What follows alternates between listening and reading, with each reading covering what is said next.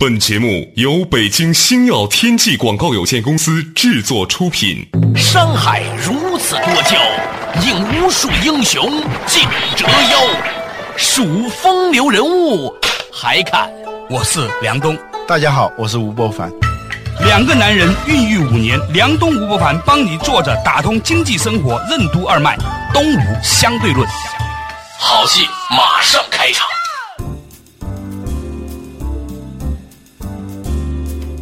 做打通经济生活任督二脉，大家好，欢迎收听《东吴相对论》，对面的依然是二十一世纪商业评论主编吴伯凡，伯凡你好，大家好，啊，我是梁东。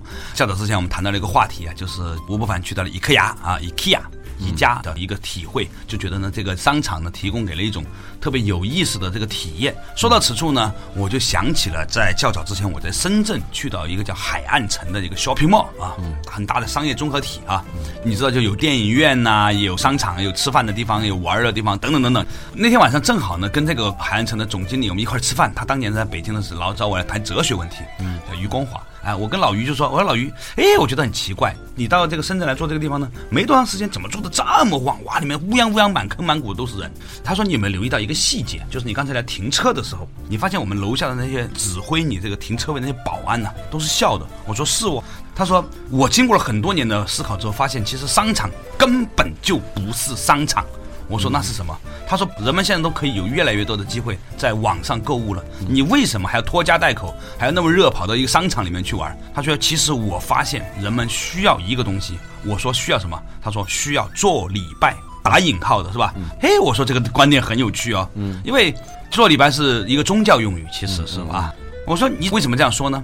他说我觉得人们需要一种欢乐，于是呢。我就尽可能每一天夸我的下面这些同事、副总啊什么的，然后呢，让他们再去夸他们下面的总监、各个基层员工，甚至夸到最前线的保安啊、打扫卫生的阿姨，令到每一个你看见的人都好像脸上有一种在街上你少看见的那种快乐感，而变成了一种生产力。嗯，我觉得就是生产力。嗯，前一阵我去深圳啊，故地重游啊，啊，我就让一个朋友给我开车，他说你要去哪儿啊？我说我还真说不清楚。嗯，我知道大致一个地方。嗯，他就莫名其妙的开着车带我去。我说你慢慢开，我要找一个地方，那全是一排饭馆啊啊！我要找差不多八年以前我在深圳吃饭的时候，我在那个饭馆里头罕见的看到了那笑容。嗯，就那种笑容，就是一直变成了一个记忆片段了。他老是回闪，嗯，他不是一个人的。是那所有服务员的，嗯，他不是那种职业的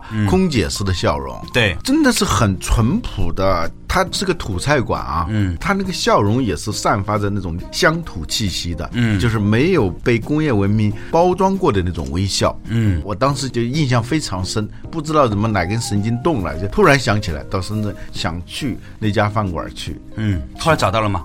因为时间太长了，那个名称啊我都记不住了。但是你想想，一家饭馆能让我八年以后还想起来，还要去找他。假如说我时间充裕点，说不定就找到他。假如他能够保持八年的话，对。这就是一个商业场所它的魅力之所在。嗯，互联网啊，以前我就把它叫孤独的狂欢，就是它把每一个人都变成个体了。嗯，自己在那儿孤独的狂欢。但是人的本性它是需要聚集的。对，它是需要不孤独的狂欢的。嗯，这是本能，就是聚集在一起，在一个很大的场合里头。对啊，就是喜乐的欢乐颂。嗯，在你的神圣的羽翼护佑下，我们团结成兄弟。他就要表达的是这样一种状态，就是融入感，我们团结成兄弟姐妹，就那样一种交融的这种感觉，这是人不管是哪个时代他都有的这样一种需要。我在北京时间长了吧，可能忧国忧民也想多了，有些时候呢总是有点苦大仇深的样子啊。那天我在深圳的时候呢，特别的有一种感触，因为老于呢就我那朋友，他给我讲了一句话，这句话震动到我了。他说：“我决定了，从今天开始。”没有任何人可以阻挡我的快乐，嗯，啊，这种气概你知道吗？嗯，就是我的高兴是我的事儿，嗯，你没有能力，没有资格来令到我不高兴，我找快乐是我的本质。嗯后来我觉得这句话给了我最近一段时间的一个很重要的一个当头棒喝，嗯，其实你不快乐和快乐是可以由自己决定的。当然了，这是对的啊，就由自己决定的，是一个意愿。嗯，但是真的能否？快乐，嗯，它是一种能力。对，这个以前我们讲过嘛啊，禅定它不是一种意愿，我要定下来，我要定下来。对，你越想定下来，就越定不下，越定不下来。它是一种能力嘛。苏东坡的“八风吹不动，一屁打过江”。对，没有这个能力的时候，随便一个小的东西就可以颠覆你的快乐。嗯，如果一个人能够做到别人没法颠覆你的快乐，那你真的是具备了一种人生当中最优良的资产。嗯，然后由这个资产出发。发，你可以去构建一个你自己的，同时也是别人的一个快乐天地。对你这个朋友说的意思呢，其实就是说，这个商业一定是自内而外的，自己快乐，你旁边的人快乐啊，就是涟漪效应，就不停的在扩散、放大这样一个互相影响啊，这样你就形成了一个独特的风景。嗯，这就稀缺资源，在所有的营业场所里头。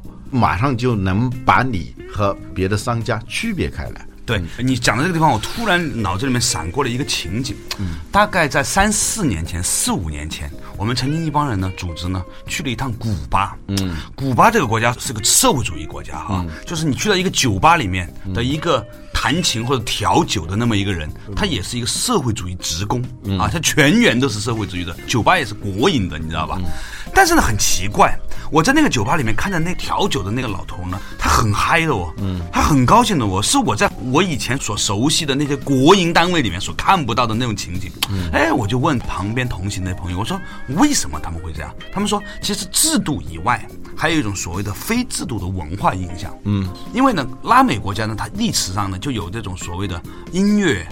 节奏舞蹈，对，就是这种东西呢，它跟其他东西没关系，嗯，它是一个非制度的一种文化现象，嗯，制度是骨架。文化是肉血肉，对你光有骨架是不行的。对，前段时间在经济学里面也常常探讨一个问题，就讲到所谓的经济拉美化，说有一些时间拉美国家经济也有很大的问题，它贫富分化也很严重，是吧？也出现很多问题。但是呢，总体上来说，他们没有出现非常大的这种所谓的社会结构对立和那种暴力的那种事件。其中一个很重要的分析认为呢，除了大家都知道很多很多的原因之外，其中的一个原因是因为呢，这个地区啊，他们仍然有一种快乐的。空气在，嗯啊，音乐啊，酒啊，舞蹈啊，也就是我们所说的原点，就是他的生活的原点，对，能够回到一个原点。我们有些时候说对自己好，一种思路就是不停的获得，对，买好吃的，买好穿的，买好住的，嫁一个好老公，等等等等，都是一个单向的，嗯，它不收敛，它不闭环的。对，稍事休息，马上继续回来。东吴相对论啊。在电子商务越来越发达的时代，人们为什么还需要商场？为什么说快乐是一种生产力？在制造业强国德国，人们为什么认为不快乐的劳工就是不合格的劳工？用奖金和罚金来管理团队，为什么不是一个好办法？激励为什么要具有多个维度？欢迎收听《东吴相对论》，本期话题：快乐管理。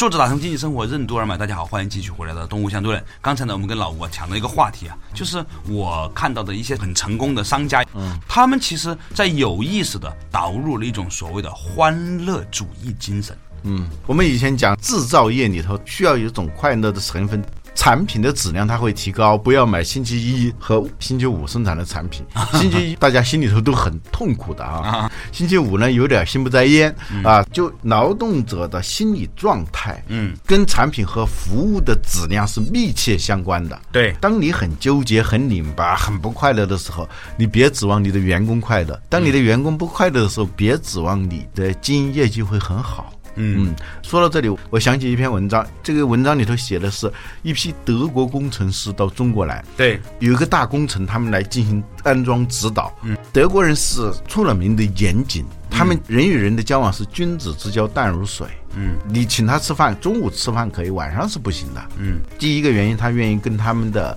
家人待在一起，这是他的价值观。第二呢，就是说他不喜欢。工作之外掺入太多的那种非标准化的东西，嗯，因为午餐是比较标准化的吧，时间都是限制的。晚餐它就很不一样，是吧？但是这些工程师有一点是中国的工作人员很诧异的，就是什么呢？就当他们每次在工地上看见那些工人啊在吃饭的时候，他们会很关切的走过来，嗯，跟他们交谈吃的好不好。他们虽然也不是领导，但是他很关注、很亲切，让这些农民工啊，嗯，觉得高不可攀的德国人很亲近。第二呢，他们会时不时把自己不穿的那些旧衣服啊，还有那些劳保产品，他们用不完的，定期的会亲手送给这些工人。嗯，他为什么这样呢？中方的工作人员就问他们为什么这样。有一个工程师说，在德国有一句话：一个快乐的劳工才是真正合格的劳工。啊，这句话引申出来，一个快乐的老公才是真正的老公。对，德国人在制造业，在一些工程技术上都是世界领先的。他们注意到，如果这个劳工不快乐。会严重的影响他们的产品质量和工程质量，所以这是他们非常注重的。嗯，有点意思。嗯，最近我们东吴相对论呢要出一些合集的书哈，跟大家提前做一个预告。以前的书呢都是对话体的，最近跟中信出版社签约了之后呢，是把对话体融合成了一篇篇独立的散文，就好像一个叫东吴的人写的一样了。嗯，那天呢就讲到起这本书的书名，想来想去呢，我后来为这本书起了一个名字啊，也征得了老吴的同意，叫欢喜。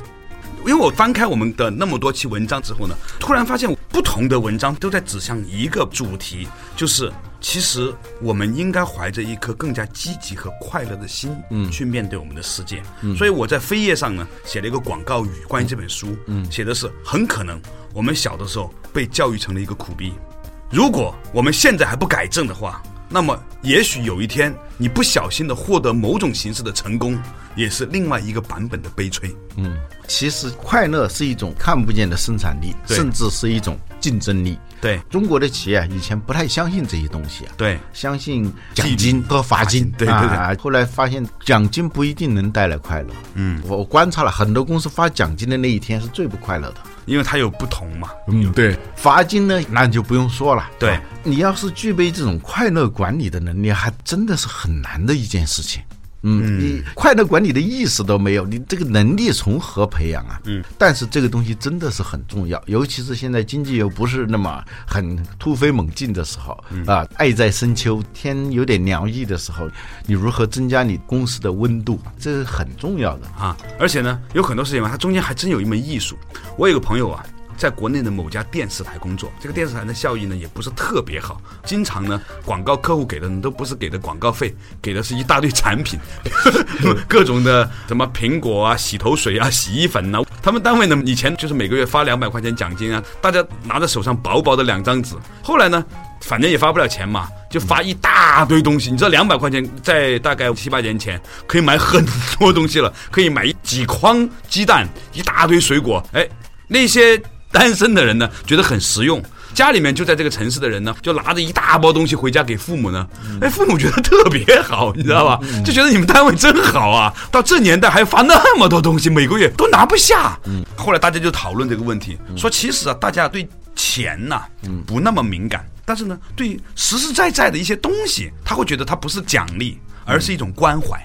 嗯，这种关心它其实体现出了一个劳动者跟这个集体之间有某种关联性的。嗯，据我所知，很多包括像海底捞这种公司，它甚至呢定期把给员工的一些奖励啊都不给你的，直接寄到你们家里，就是远方的乡下的爸妈那去。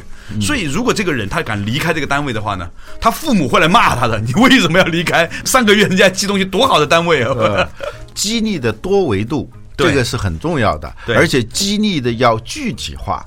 质感化，要重量，要有重量。对，那个钱啊，在有些公司里头啊，打到卡里面根本看不见。对，这个东西好像是个传说似的啊。尤其是工资比较高的那些人啊，啊，真的是两秒钟的快乐都没有。工资比较低，两三千块钱的人，你给他两百块钱，他也不觉得有多兴奋。真的。对，比如说这个多维度，首先啊，就是你说的，它更具象化。对，它不是一个抽象的一个数字。对，比如说父母来看你了，有的公司派车接，派车去机场和火车站去接，这个东西呢，其实可以算出来的。对，因为如果请半天假的话，你也得批，等于实际上你的半天的工资甚至一天的工资还不止这个钱呢，不止这个钱。但是呢，他用这种方式，第一，你有面子啊。当父母看到自己的儿子的公司的车来接的时候，啊，完了父母的那种自豪感，他就会变成一个映射游戏啊。对，这样的凝聚力完全不是用两百块钱来计算的。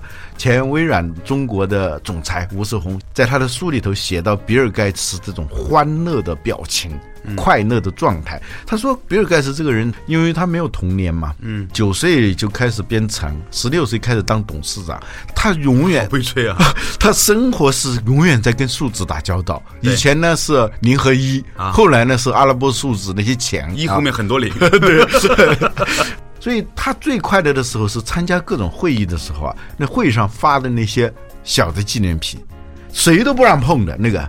有一回说，他那个手下的员工看那么一个廉价的纪念品，两美元、三美元的那种纪念品，就准备拿走的，他一下子急了，就是那样一种状态，因为他只见过钱，没见过这些东西，你知道吗？这事儿太生动了，太生动了。这事儿说明，在爱情的这个关系里面，是吧？这两男女再互相爱情，你还是要送食物，送不来一朵花，你起码送一个瓜，对吧？你觉得他手上有个东西拿着，他不在乎这个，嗯，是吧？前两天我们学院呢，我们不是有个学院嘛？我们学院的很多老师都是男的啊。我们学院的负责人呢是个女生啊，小玲。然后呢，就女生有女生的纤细，在教师节那一天呢，这个小玲呢就干了一件事情。因为公司有一个预算嘛，在教师节的时候给我们的老师一些礼物，结果呢，小林呢就去买了一大堆的鲜花，给每一位老师一捧鲜花，就是那些三四十岁、四五十岁的男人，突然收到了一大捧鲜花，哇，高兴的简直都快落泪了，你知道吗？这个东西呢，我觉得就是真的，有的时候女性有女性的一个视角，嗯，也没多少钱。你一捧花，如果不是情人节的时候，也没多少钱。但是呢，你这一个男人可能这一辈子就没收过花，嗯，哇，拿在手上那种兴高采烈，那种炫耀，那种放在车子里面那种小心翼翼，然后拿回家给他老婆看，你看 我也收到花，这种感觉，我觉得其实我们现在真的忘记了这个送礼是多么重要、多么重要的一件事情。嗯，当你求一个领导，你送礼，那个不叫礼，那叫交易，对，那是。交易啊，是真正的那种钱不多，但是让你感觉到有新的那种东西，这种东西给人感觉太好了。稍事休息，马上继续回来。东吴相对论，在人际交往中，精心挑选的礼物能起到怎样的作用？人与人之间的善意和暖意为什么会相互映射？为什么说好的商业是超越商业的，而盈利不应该是商业的目的？什么是礼送？企业为什么应该善待离职员工？欢迎继续收听《东吴相对论》，本期话题：快乐管理。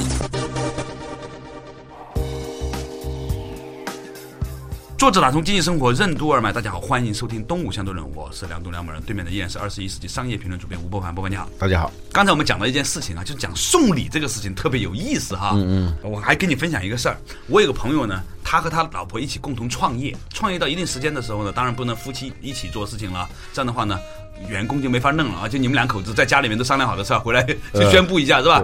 他太太呢就离开了这个公司，但是呢就没事儿干，他先生就来问我。说我该怎么给我老婆找个事情干呢？我说你如果还有更挣钱的事情，那么你们公司现在应该干了。显然，你们现在公司已经是在做你的能力范围最挣钱的事情。你老婆应该干一件事情。他说干什么？我说干花钱的事。他说此意怎讲？我说如果你就一年给他两百万，嗯，就拿这两百万买各种礼物，也不一定非要说有什么目的，嗯，你就买各种礼物，花着心思的给员工也好，给员工家属也好，其实两百万。对于你们公司来说，也不是一个大数目，你每年花在市场费上面也不止这个钱了。嗯，但是你知道吗？可能这两百万你还没花完，才花到十分之一，你就已经不知道收获多少了。但是不是你刻意的啊？嗯嗯。他说是道理我。后来他发现，他居然要花很长时间去学习，怎么样把这两百万花出去，花成一份好的礼物。嗯，每年在端午节、嗯，中秋节、春节都会收到一些礼物。嗯。有些礼物呢，确实是没有什么印象啊，尤其是那种同质化的，嗯，比如说中秋节都是那个月饼，端午节都是粽子啊，就没有竞争力嘛啊，所以印象就不深嘛。啊。其实这种送礼是比较失败的，但我每年有一份礼物我印象很深啊，每年都不太一样。比如说他有时候过节的时候送两本书，对。我发现他真的是用了心的。啊，就那两本书不一定说我正在找的啊，但是。确实是非常喜欢的，嗯，他真的是很仔细的琢磨过，嗯，所以你的本质是两个东西，一个是尊重啊，第二是人，人就是细心的去感受，不是麻木不仁，是深切的感受，这才叫人。这样的东西说的难听点是有杀伤力的，它能够直击人心。嗯，有很多女青年呐。说老公怎么怎么不好啊，怎么怎么？我就问他一个问题，我说你做了些什么事情？他说我能做什么呢？我就天天帮我老公盯着了孩子喽，等等了，照顾老公了。我说其实你还可以做一件事情，你做完了，肯定你的整个世界会有大大的改变。嗯，他问我是什么？我说你从你老公的银行卡上啊划出十万块钱来，给你老公的父母，给你老公的朋友，给你老公的下属，不一定要贵哦，精心准备一堆礼物，在每年春节、中秋、端午。圣诞，嗯，一份一份的寄给人家，嗯，你做一年时间，你最后发现你老公所有的朋友都对你交口称赞，那个时候你老公根本没有办法离开你。嗯。这些女人说啊，还可以这样吗？我说，而且这个钱是从你老公账上划掉的，而且根本不需要很贵。比如说你在网上淘了一个特别好吃的一个酱，你就分享给大家，可能才十几二十块钱一罐，嗯，但是呢，我觉得呢，那种温暖感真的特别好，而且你拿着回家之后呢，特别好用，你不是摆在那儿了，嗯，我强烈建议。听到我们这期节目的朋友，给自己列出一个二十个人到五十个人的礼品清单，最好不是领导啊。然后呢，花心思为他们准备一份礼品，这个事情我觉得是中华民族的优良传统，应该坚决保持。嗯，有个广告说传递价值，成就礼物。这个价值不是传递，它是一个引发，对，它是个映射嘛，就是说。当一份善意、一份暖意，嗯，从你这儿传达出来的时候，嗯，它不是一个送快递的送到你手里就完了的，对，它就像做药的时候要放什么甘草、放那种药引一样的，它会把你身上所包含的善意和暖意调动起来。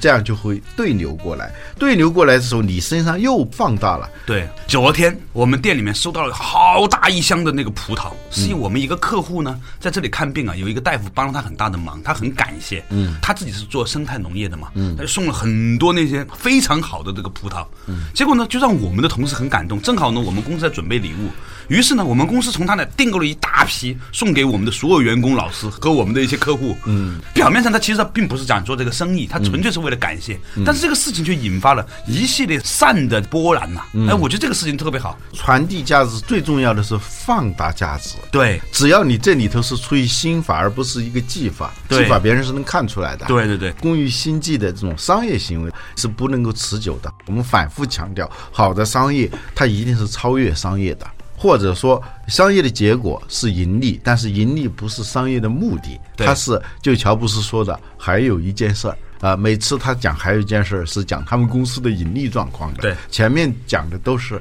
他们公司在做什么。我们好多公司把这个次序搞颠倒了。对，从头到尾都是在怎么获利，跟人打交道也是。我有一回有个小聚会里头碰到一个人，他很诚恳的跟我求教，他说他一直在职场上啊混的不是太好。我就首先问你的优点是什么，接着问你最大的弱点是什么。他说：“我优点和弱点可能是一个东西，就做事情啊特别干净、简洁。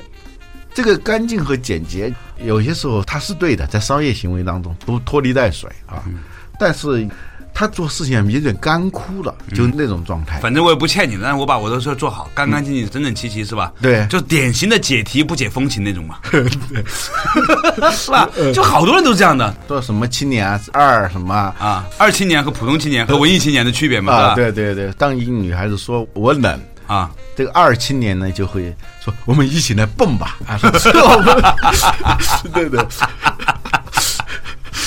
文艺现在是拥抱的时候，只有二七年代，我说让我们一起来蹦，就还是回到你说的那个事情上，嗯，就是好多事情啊，在中国这个社会呢，可能长期以来儒释道各种精神浸淫下来啊，嗯，我们这个民族已经发展出了一套特别有趣的语言体系，嗯，这套语言体系呢，第一有一不说一，有二不说二，第二就是这个事情。嗯，在这个事情之外，一定要有一系列的东西来包裹它，令它符合某种的仁义礼智信的信息筹码在里面。嗯，否则的话呢，你就会觉得这个事情的不对。嗯，这个啊，就是比如说做产品的时候，我们中国刚开始的时候都不知道什么叫包装嘛。嗯，恨不得用张报纸把这产品一包就卖给你嘛。啊后来发现啊，这个包装也很重要，但是也有那种过度包装的。对，那也不对哈。呃，那个过度包装的，就是你打开了一瓶酒的时候，发现里头塞了几块钱美元啊。嗯。打开的时候会特别难打开，非常坚实啊。哦，你得费很大的劲才打开。有一种酒，它之所以在市场上一下子打开局面，我觉得跟它的包装很重要。嗯。啊，它的整个设计感非常的好，就让你看上去这个产品啊，酒的这个成分已经在里头不是占的很大的份额了。嗯。有点像艺术品的那种成分，包装是非常精致的，但是你打开的时候是非常简便的。而且那个打开的时候，你还会赞叹哦，他怎么会这样想到的？就他已经很具体的想到你打开的过程，嗯，所以他就能够很体贴入微的。用户体验管理的比较好。对，实际上我们这里头说了半天送礼啊，其实就是一个体验管理。嗯，很多企业只提供了产品层面的东西，嗯，就钱，员工实际上是用他的体力来购买你的钱嘛。对，但是产品之外是有服务的，嗯，这个服务就多种多样了。刚刚我们说多向度的激励和回报啊，但是能做到这一步就不错了啊，就是那个一个月不只是拿一个工资单的问题了，是吧？你再往后提供体验回报的时候，那企业就很少做了。就你能把一张非常丑陋的工资条能够变成一个完美的员工体验，那是需要非常好的设计的。嗯，中国还有一个词叫礼送，什么意思？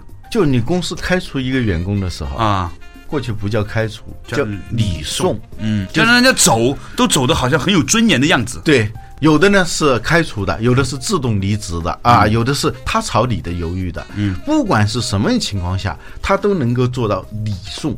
你的左边是恭，嗯，恭敬，右边是严厉。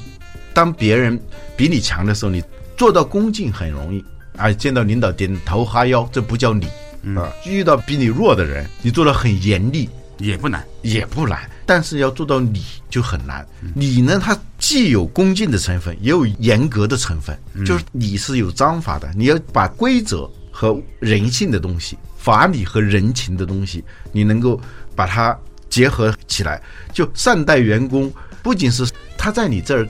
做事情是要善待，哪怕是他走，不管什么原因走，你最后都能做到，你也很有尊严，他也很有尊严的让他走，礼送那也是很难的。最近我听说一场很著名的商战里头，嗯。说是叫板的这一方的干将，嗯，好多都是对方的前员工，嗯。嗯，就是发动这场战争的，这也是一个在管理当中很容易被忽略的一个环节，嗯，最后。这个成本其实财务报表里头是算不出来的，但是造成的后果你是很难估算的。这话太深刻了啊！我们想想看，如果对待一个离职的员工，你都能够保持某种程度的尊重的话，对于在职的员工来说，他会留下一个什么样的心理资产呢？啊，而这个资产尽管没有体现在财务报表上，但是它会体现在你的未来的成功上。好了，感谢大家收听今天的动物相对论，下一期同一时间我们再见。